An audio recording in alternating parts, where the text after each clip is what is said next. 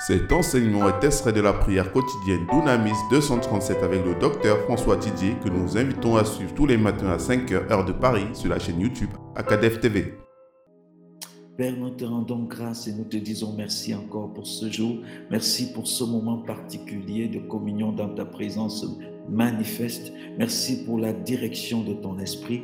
Ô Saint-Esprit, aide-nous à réaliser combien cette vie peut être éphémère combien les choses que nous possédons peuvent passer, combien la gloire que nous manifestons peut disparaître, afin que nous puissions vivre notre vie avec humilité, pratiquant l'amour véritable les uns envers les autres. Détourne nos cœurs de toute forme de jalousie, de calomnie et de toutes ces choses qui nourrissent négativement notre âme et qui nous détournent de l'essentiel. Je te rends grâce pour tes enfants, Père, connectés des quatre coins du monde ce matin pour ce moment particulier de rafraîchissement. Reçois toute la louange et la gloire et préside au cœur de ce moment au nom puissant de Jésus. Amen, amen, amen. Bonjour à chacun d'entre nous et euh, bienvenue à ce moment particulier. Vous le savez, je suis toujours très heureux de vous retrouver. Nous avons le prophète Élie qui a débarqué devant le roi Akab et qui lui a dit qu'il n'y aura pas de pluie ni de rosée sauf à sa parole. Et nous avons dit qu'Élie l'a fait, a eu cette audace parce qu'il avait reçu une parole de Dieu. Et que lorsqu'on reçoit effectivement une parole de Dieu qu'on appelle un réma, nous pouvons être remplis d'audace. Et nous avons vu dans une vidéo précédente comment recevoir une parole de Dieu. Ensuite, nous avons vu qu'Élie a reçu la parole, a déclaré cette parole. Nous avons dit qu'il est important de déclarer le réma. Il est important d'affirmer ce qu'on a reçu. Nous avons vu que c'est comme ça que David a déclaré à Goliath qu'il allait le tuer et livrer sa tête aux oiseaux du ciel et c'est ce qui s'est passé. Parce que ta parole, quand le réma, tu l'as reçu à l'intérieur de toi et tu l'as remué à l'intérieur de toi, ça relâche l'audace, l'autorité de Dieu. Et quand ce qui sort de ta bouche sort avec l'autorité divine, et ce qui sort de ta bouche va certainement s'accomplir. Alléluia. Et nous avons vu qu'effectivement, Élie l'a fait, il a déclaré. Et nous avons dit que lorsque nous déclarons le réma, il peut avoir des conséquences. Il y a des conséquences qui peuvent s'en suivre. Amen. Il y a des conséquences qui peuvent s'en suivre. Et nous avons dit, beaucoup n'osent pas déclarer. Déjà parce qu'ils n'ont pas euh, médité ce réma à l'intérieur d'eux. Quand ils n'ont pas médité ce réma à l'intérieur d'eux, ils vont manquer l'audace pour déclarer. Maintenant, quand ils ne déclarent pas, certains ne déclarent pas parce qu'ils craignent les conséquences. Déjà, ils ont peur que si ça ne s'accomplisse pas, que leur témoignage soit entaché, que leur intégrité soit remise en question, ainsi de suite. Parfois, nous nous la jouons un peu trop sécurité, sécurité, mais souvenons-nous qu'il s'agit de la parole de Dieu. Souvenons-nous qu'il s'agit de Dieu qui est dans un processus pour accomplir quelque chose. Laissons à Dieu la responsabilité d'assumer. C'est pourquoi nous avons partagé cette autre vidéo qui a pour titre Dieu a su tes arrières. Alléluia. Dieu a su tes arrières. Si cette parole que tu es en train de déclarer vient de Dieu, alors quand tu vas la déclarer, Dieu va assurer. C'est pourquoi nous voyons, dès que Élie a déclaré la parole, Dieu lui dit, pars d'ici, dirige-toi vers l'Orient et cache-toi près du torrent de Kérib, qui est en face du Jourdain. Dieu dit exactement à Élie là où Élie va aller se cacher. Dieu prend en charge la sécurité d'Élie, en rapport avec ce que Élie a dit. Mais ce qui est encore plus intéressant, c'est que Dieu dit à Élie, là où je vais te mettre en sécurité, tu boiras de l'eau du torrent et j'ai ordonné au passé composé au corbeau de te nourrir. Et nous avons dit que Dieu n'attend pas notre obéissance pour nous donner la provision. Au moment où il dit à Élie de bouger, il dit qu'il a déjà donné l'ordre au corbeau. Ça veut dire que, que Élie aille là-bas ou pas, le corbeau va être présent là-bas avec la nourriture. Alléluia. Que Élie aille là où Dieu a indiqué ou pas, le corbeau, il sera présent avec la nourriture. Est-ce que quelqu'un me comprend? Donc, ce n'est pas ton obéissance qui fait que Dieu pourvoit tes besoins. Ton obéissance crée juste un rendez-vous entre toi et la provision de Dieu. Ce n'est pas ton obéissance qui fait que Dieu pourvoit tes besoins. Dieu a donné l'ordre au corbeau avant de donner l'instruction à Élie. Dieu a donné l'ordre au corbeau d'apporter la provision avant de donner l'instruction à Élie d'aller là où la provision se trouve. Ceci veut dire que ce n'est pas l'obéissance d'Élie qui devait déclencher la provision. La provision était déjà déclenchée. Mais à quoi va servir l'obéissance d'Élie dans ce cas? L'obéissance d'Élie va simplement amener Élie au point de rencontre avec la provision de Dieu. Alléluia. Et je disais que beaucoup d'entre nous, ne sont pas au point de rencontre de leur provision avec Dieu. À cause de, de quoi? De l'ignorance. À cause de quoi? De la désobéissance. À cause de quoi? L'insoumission aux autorités. Un caractère qui n'est pas soumis à Dieu. La provision est disponible quelque part, mais ce qui devait te canaliser là-bas, peut-être les conseils de ton leader que tu ne suis pas, peut-être les instructions de ton pasteur que tu ne suis pas, peut-être simplement la parole de Dieu que tu ne mets pas en pratique, peut faire que tu ne te retrouves pas au point des rendez-vous. Je dis souvent aux gens, la manifestation de la bénédiction de Dieu est comme cyclique. Et quand tu la rates cette fois-ci, il faut attendre la prochaine saison. La Bible dit obéissez à vos conducteurs dans le Seigneur. Obéissez.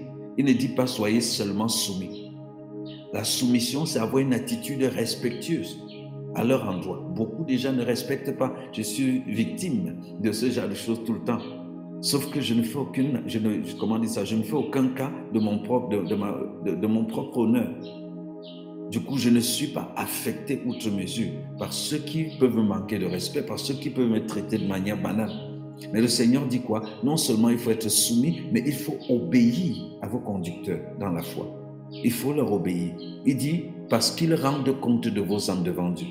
Ils rendent compte de vos âmes devant Dieu. Lorsque la Bible dit à une femme d'être soumise, ce n'est pas afin que son mari fasse. Ta soumission crée un rendez-vous entre toi et la provision que Dieu a pour ta vie et pour ta destinée. Ta soumission à ton époux crée un rendez-vous entre toi et la provision.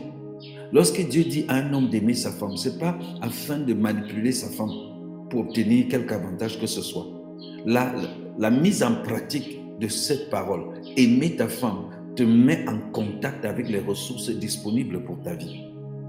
Tous les principes que Dieu nous donne, toutes les instructions qu'il nous donne pour notre vie, ce n'est pas pour lui. Il est Dieu, il ne change pas. Que tu le fasses ou que tu ne le fasses pas, ça ne va jamais changer qui Dieu est. Mais tout ce qu'il nous dit, c'est pour notre bien. Alors si te dit femme, sois soumise à ton mari, ça veut dire qu'en pratiquant cela, tu te mets en posture de rendez-vous avec la provision de Dieu pour ta vie. Si te dit homme, aime ta femme, c'est qu'en pratiquant cela, tu te mets en posture d'être de rencontrer les ressources que Dieu a prévues pour ta vie. Alléluia. Si ton, ton leader dans la foi, ton père spirituel te donne des instructions et que tu choisisses de faire autrement, tu as refusé d'être au rendez-vous avec la provision de Dieu pour ta vie. C'est pourquoi il dit d'obéir à nos conducteurs. L'obéir quand Dieu dit ayez pour eux une très grande affection afin que l'œuvre qu'ils accomplissent au milieu de vous, qu'ils le fassent avec joie et non avec tristesse, ce qui ne sera d'aucune bénédiction pour vous. Donc si votre leader, si celui qui vous conduit est en train de le faire avec tristesse, s'il le fait avec regret, s'il le fait en ayant mal dans son cœur, la Bible dit que cela ne va pas vous bénir. Vous avez intérêt à vous rassurer que prendre soin de vous, vous accompagner dans votre processus, qu'il le fasse toujours avec joie. Et pour qu'il le fasse avec joie, le Seigneur dit, il faut lui être obéissant. Il faut se laisser diriger. Il ne faut pas être rebelle, querelleur. Il ne faut pas être contradicteur. Mais se laisser canaliser. Alléluia. Donc ça, c'est très important. Donc, nous comprenons très vite ici que la provision de Dieu pour ta vie ne t'est pas donnée là où tu te trouves. C'était, ça te donne là où tu es supposé être. La provision de Dieu ne vient pas te rencontrer là où tu es, mais ça te rencontre là où tu dois être. Il y a un endroit sur le chemin. Il y a une position, une posture où c'est supposé te rencontrer. Regardez ma main. Si Dieu a mis quelqu'un au-dessus de toi, comme une autorité, que ce soit ton époux, que ce soit ton leader, que ce soit ton patron, Dieu a prévu que les choses coulent du haut vers le bas. Si toi, au lieu d'être humble, respectueux, soumis à l'autorité, tu décides de te mettre au même niveau que l'autorité, la familiarité devient un obstacle. Rien ne va couler d'ici vers là parce que vous êtes au même niveau. Parfois, tu t'élèves même au-dessus de l'autorité. Tu fais semblant d'être soumis devant lui. Tu fais semblant de respecter. Tu fais semblant, mais derrière, tu te mets au-dessus. Quand tu te mets au-dessus de l'autorité, ce qui est ici ne va jamais couler vers le haut, bien-aimé. Et si c'est Dieu qui a placé cette autorité, là où tu es placé, là, tu es au désert, rien ne va couler. Tu ne rencontreras aucune provision. Tu ne rencontreras aucun progrès. Tu ne rencontreras rien. Parce que là où c'est supposé couler pour arriver chez toi, tu as laissé ça en bas et tu t'es levé au-dessus. Le Seigneur dit, ne dis pas du mal de ton patron, même sur son dos, car le, le vent peut avoir des oreilles. Non, ce n'est pas une affaire de toi envers ton prochain. C'est une affaire de toi vis-à-vis de Dieu qui t'a donné des instructions pour te faire exceller. En anglais, il dit, I am the Lord your God and I teach you how to make profit. Dieu dit qu'il t'enseigne comment faire des bénéfices dans la vie. Il t'enseigne comment faire des bénéfices dans la vie? Donc les conseils, les instructions, les exhortations que l'apôtre Paul donne ici et là, c'est pour te conduire justement à rencontrer au point de rendez-vous de la provision de Dieu pour ta vie. Alléluia. Donc ça, c'est ce que nous comprenons. La provision de Dieu n'était pas donnée là où tu es, ça vient toujours là où tu es supposé être. Celui qui apprend doit écouter le réma de Dieu et à obéir. Celui qui apprend à se soumettre aux instructions divines, à se laisser diriger, à se laisser canaliser, est quelqu'un qui sera toujours au point de rendez-vous avec la provision de Dieu pour sa vie. Les gens qui prospèrent dans la vie, les gens pour qui on prie et les prières ont des résultats, sont des gens qui ont un cœur soumis, un cœur abandonné, un cœur dirigible, un cœur qu'on peut conduire. Vous comprenez? Il y a des gens qui en face, il y a des gens qui en face donnent l'impression d'être soumis, donnent l'impression d'être là, mais entendez ce qu'ils disent de vous derrière. Entendez quelle attitude ils ont de vous derrière. Alléluia. Moi, j'ai un ou deux mentors dans, dans ma vie spirituelle ou dans ma marche. Quand ils m'appellent, je ne peux pas les écouter en faisant autre chose. Quand ils m'appellent et qu'ils veulent vraiment parler, là, je dépose tout ce que j'ai à faire. Si je suis quelque part, j'ai du mal à être assis en train de les écouter. J'ai dit au téléphone, j'ai du mal à les écouter assis. S'ils m'appellent, je suis allongé sur le lit. Même si j'oublie, je vais sentir un malaise d'être en train de répondre étant couché sur le lit. Pourtant, il n'est pas dans ma chambre. Mais j'aurais tendance à me lever, à m'asseoir sur la chaise, à prendre une posture respectable parce que je suis au téléphone avec lui. C'est comme ça que mon cœur est aussi entraîné devant Dieu. Parce que Dieu, nous ne le voyons pas tous les jours. Mais quelle est ton attitude, quelle est ta posture vis-à-vis de Dieu? Ou bien comme on ne le voit pas, il n'existe pas. Non, ça doit être ainsi. La bonne attitude, la bonne attitude. Il y a des personnes qui, sur la base peut-être de leur âge, méprisent l'autorité. Vous comprenez? J'ai des personnes que je rencontre, ils disent, mon fils, si tu appelles une autorité que Dieu a placée qui peut te bénir, mon fils, ou tu l'appelles ceci, tu es en train de te mettre dans une, dans une posture qui ne va pas te bénéficier. Vous comprenez? Qui ne va pas te bénéficier. J'ai reçu un papa comme ça. Il me dit, mon fiston, tu sais, à ton âge, il dit que si tu abordes les choses de cette façon, c'est pourquoi tu es venu, tu ne l'auras pas. Si tu me traites comme ton fils, tu recevras de moi ce qu'un fils donne. Mais si tu me traites comme serviteur de Dieu vivant, tu recevras de moi ce qu'un serviteur de Dieu vivant peut te communiquer. La bonne attitude. Donc lorsqu'on parle de rendez-vous, ce n'est pas juste simplement un mouvement géographique. C'est vrai qu'il y a des cas où ton là-bas se trouve dans un espace géographique. Il y a des personnes qui doivent déménager de leur maison pour prospérer. Il y a des personnes qui doivent changer de quartier pour prospérer, changer de ville, changer même d'emploi pour pouvoir prospérer. Il y a des personnes comme ça. C'est-à-dire leur là-bas est aussi géographique. Il y a le là-bas, j'ai dit le là-bas peut changer. Ton là-bas, cet endroit qu'on appelle là-bas, peut être un caractère, une attitude, un lieu, une fréquentation. Vous voyez, il y a des personnes qui doivent bouger. Aujourd'hui, on parle par exemple de, l'église. On a l'impression que c'est un drame que quelqu'un quitte une église pour une autre. Mais nous sommes dirigés par le Saint-Esprit. Il y a des personnes qui doivent bouger de leur église ou de leur maison ou de leur quartier ou de leur ville ou même de leur pays pour rencontrer leur provision. Alléluia. Ah oui, pour rencontrer leur provision. Donc ça, c'est très, très important. Et donc nous avons vu que Élie a bougé. Et il allait là où Dieu avait indiqué. C'était précis. Et il pouvait donc rester là et le corbeau lui apportait à manger et la source d'eau coulait. Et si nous avons dit qu'il est important de se rendre compte qu'il y a l'aspect naturel de la provision divine et il y a l'aspect surnaturel de la provision divine. L'eau qui coulait était là depuis des milliers d'années, c'était l'aspect naturel. Et le corbeau qui apportait la nourriture chaque jour, c'était la dimension surnaturelle de la chose. Alléluia. Donc ces deux aspects sont là. Si on méprise l'aspect naturel, on pourrait ne pas avoir toute la provision. Et beaucoup ont des provisions en partie, des prophéties qui s'accomplissent en partie, ou pas du tout, ou, ou, ou, quand s'accomplit, mais pas comme avec l'ampleur que ça devait s'accomplir, parce qu'ils ont méprisé la dimension naturelle de la chose. Quelqu'un se sent appelé être homme de Dieu. Ça, c'est bien. Mais soumets-toi sous quelqu'un qui va te canaliser et te diriger. Non, tu ne veux pas.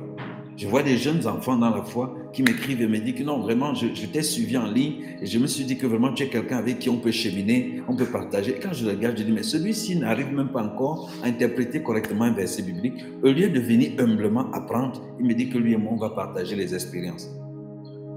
Et j'ai dit, ok, partageons les expériences. Sauf que chaque chose que je vais dire, il ne comprend pas. Il ne comprend pas. Il y a la dimension naturelle. Tu peux être appelé de Dieu avec une onction extraordinaire mais tu auras besoin de quelqu'un sur le plan naturel pour te tenir la main, pour te guider, pour t'emmener dans un minimum de choses. Et il faut se laisser canaliser. De même, il y a des personnes qui ont des compétences, des compétences professionnelles extraordinaires dans différents domaines. Mais quand ils arrivent vers moi, peut-être sous mon leadership, dès qu'on touche le domaine de leurs compétences, c'est comme si je n'ai rien à leur dire. Jusqu'au jour ils se cassent la figure.